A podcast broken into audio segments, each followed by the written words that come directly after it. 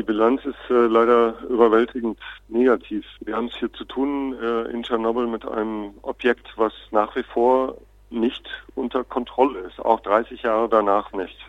Äh, das ist also der Reaktor, der explodiert ist vor exakt 30 Jahren. Über den gibt es eine wackelige Schutzhülle, den sogenannten Sarkophag, der vermutlich nur noch sechs, sieben, acht Jahre äh, halten wird. Plus minus äh, ein, zwei Jahre, muss man sicher auch sagen. Äh, über den notdürftig dann eine zweite Hülle drüber gestülpt werden soll. Ähm, aber auch dann ist die Gefahr noch lange nicht gebannt, weil die Frage ist, wie man dann letztendlich den ganzen Atommüll da rausbekommt. Wenn man dann ein bisschen davon weggeht, von dem äh, Reaktor und dem Sarkophag, ist man eben in einer Zone, in der das Leben unmöglich ist. Eine 30 Kilometer Zone, in der praktisch keine Menschen mehr leben können. Darüber hinaus gibt es Menschen, die 40, 50, 60 Kilometer entfernt leben, aber da auch häufig auf zu stark belasteten Territorien mit den entsprechenden auch Gefahren und Folgen, was Gesundheitsrisiken und Erkrankungen angeht und sicher auch Todesfälle angeht.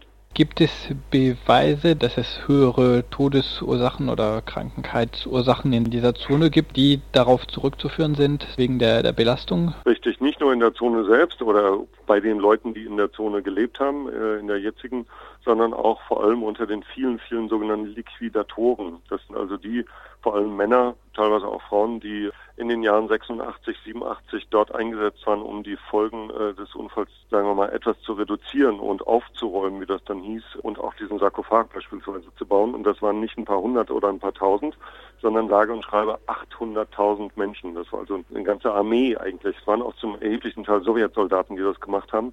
Und von denen sind Tausende, zigtausende zu Tode gekommen.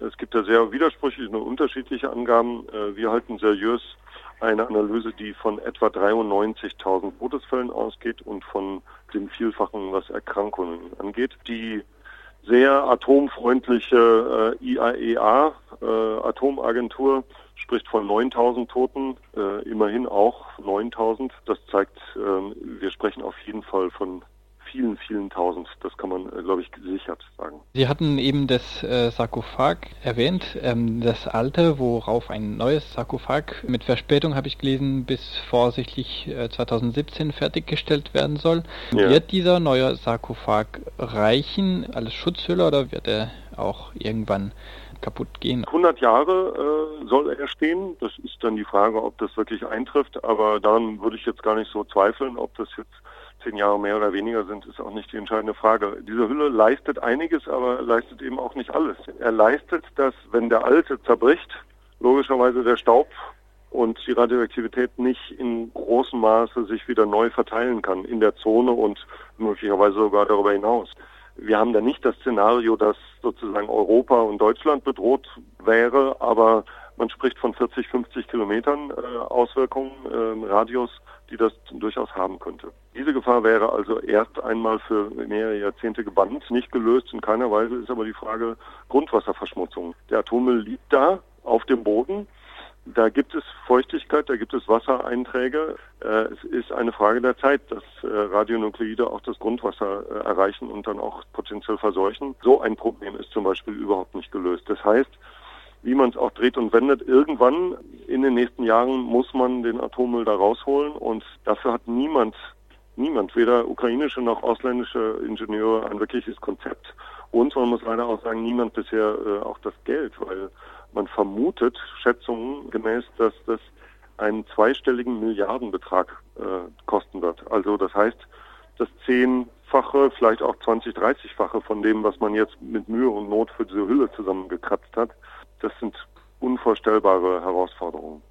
Und wäre es, ohne von den Kosten zu reden, rein technisch möglich und denkbar, dieses Atommüll rauszuholen und fachgerecht zu entsorgen? Nein, äh, man hat ja nirgendwo in der Welt, weder in Deutschland noch in Frankreich noch USA, Großbritannien, sonst wo, eine wirkliche Lösung, wie man mittelfristig, langfristig mit dem Atommüll umgehen will. Es gibt kein einziges Endlager in der Welt. Äh, wir wissen, Gorleben ist nicht geeignet. Wir wissen auch, dass viele andere Lager, die äh, in anderen Ländern man vorbereitet hatte, nicht taugen. Die USA fangen auch bei Null wieder an, weil ihr Standort nicht in Frage kommt. Da ist die Ukraine aber, kann man sagen, in guter oder schlechter Gemeinschaft mit der gesamten internationalen Gemeinschaft, dass niemand hatte ein Konzept, wie es langfristig geht. Mittelfristig, kurzfristig kann man sich sicher vorstellen, wie man Atommüll zwischenlagert. Zwischenlager gibt es in der ganzen Welt. Aber überhaupt erstmal zu diesem Punkt zu kommen, das wäre schon eine, ein riesiger Schritt, eine große Herausforderung. Also das, was da einfach nur so rumliegt, das zu bergen. Das bedeutet nämlich, indem man den alten Sarkophag Stück für Stück äh, demontiert. Wenn man dem einfach nur sein Schicksal überlässt, dann bricht er zusammen in den nächsten Jahren bereits und verbreitet dann seinen Staub und seine Kontamination innerhalb der ganzen neuen Schutzenhülle.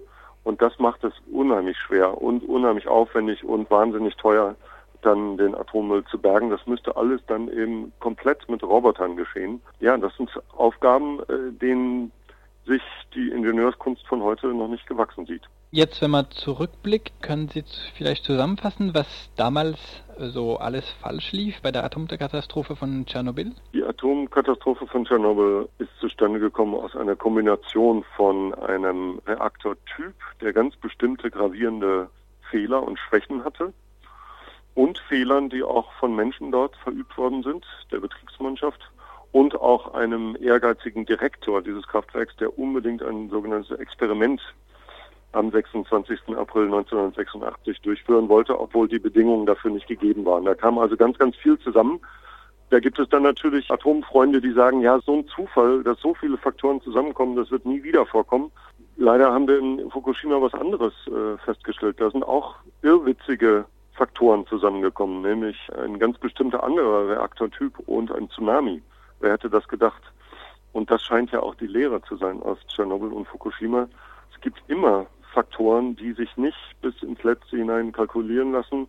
Auch menschliche Faktoren. Denken wir jetzt auch an die neue Situation mit nicht auszuschließenden äh, Terroranschlägen auf Atomkraftwerken. Also diese Gefahr ist in Tschernobyl das erste Mal sichtbar geworden und die Welt hat nur teilweise davon gelernt. Es gibt Länder, dazu gehört ja glücklicherweise auch Deutschland, die äh, im Atomausstieg sind. Ja, es könnte schneller gehen, es müsste schneller gehen, ja, aber es ist, da würde auch Greenpeace zustimmen, die richtige Richtung. Und davon gibt es ja einige Länder. Italien ist längst ausgestiegen. Leider gibt es natürlich auch Länder, die äh, gar nichts gelernt haben und äh, mit Vollgas sozusagen äh, in die atomare Zukunft weiter galoppieren. Vielleicht kann man dazu Frankreich zählen, wo bei uns in der Ecke äh, das Atomkraftwerk Fessenheim immer noch steht. Wissen Sie vielleicht, ob Frankreich irgendwelche Lehren daraus gezogen hat oder gar nicht?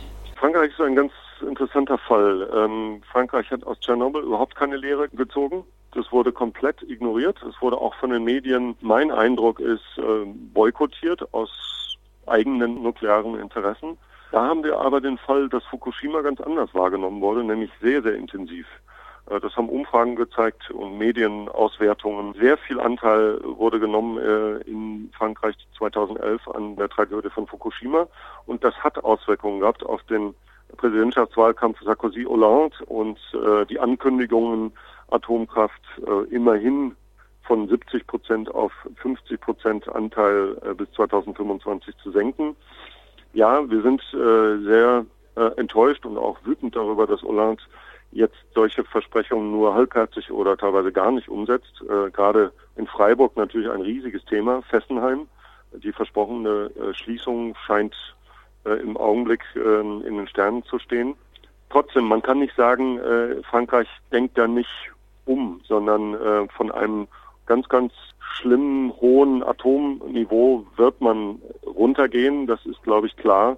Nur ob das in der nötigen Geschwindigkeit erfolgt, ähm, das wissen wir nicht. Jetzt auf Deutschland geschaut, tut die Bundesregierung genug bei den Beziehungen mit ihren Nachbarstaaten, um zu verhindern, dass solche Katastrophen künftig das Bundesgebiet betreffen? Also ich denke zum Beispiel, letzte Woche hat äh, die Bundesumweltministerin Barbara Hendricks die belgische Regierung darum gebeten, dass sie die belgischen Atomkraftwerke Tihange 2 und Doel 3 vom Netz nimmt. Hätten Sie mich letzte Woche gefragt, hätte ich sicher gesagt, ähm, nein, die Bundesregierung tut nichts oder tut viel zu wenig. In der Tat, was Sie gerade erwähnt haben, diese Äußerungen von Frau Hendricks, die sind anzuerkennen. Das ist ein, sogar ein großer Schritt, würde ich sagen, dass eine Bundesumweltministerin so deutlich und klar und öffentlich sogar diese Bitte äußert. Davon wollen wir mehr sehen und mehr hören. Wir verlangen, dass die Bundesregierung das wirklich zu einem wichtigen Teil ihrer Politik macht, zu einem Prioritätsprojekt macht, mit den äh, Nachbarländern äh, Frankreich, Belgien, Schweiz und Tschechien bilateral äh, zu sprechen, zu verhandeln, möglicherweise auch zu drängen, zur Not sogar auch einen gewissen Druck auszuüben, damit die ihre Position verändern und damit diese Kraftwerke schneller, so schnell wie möglich vom Netz gehen.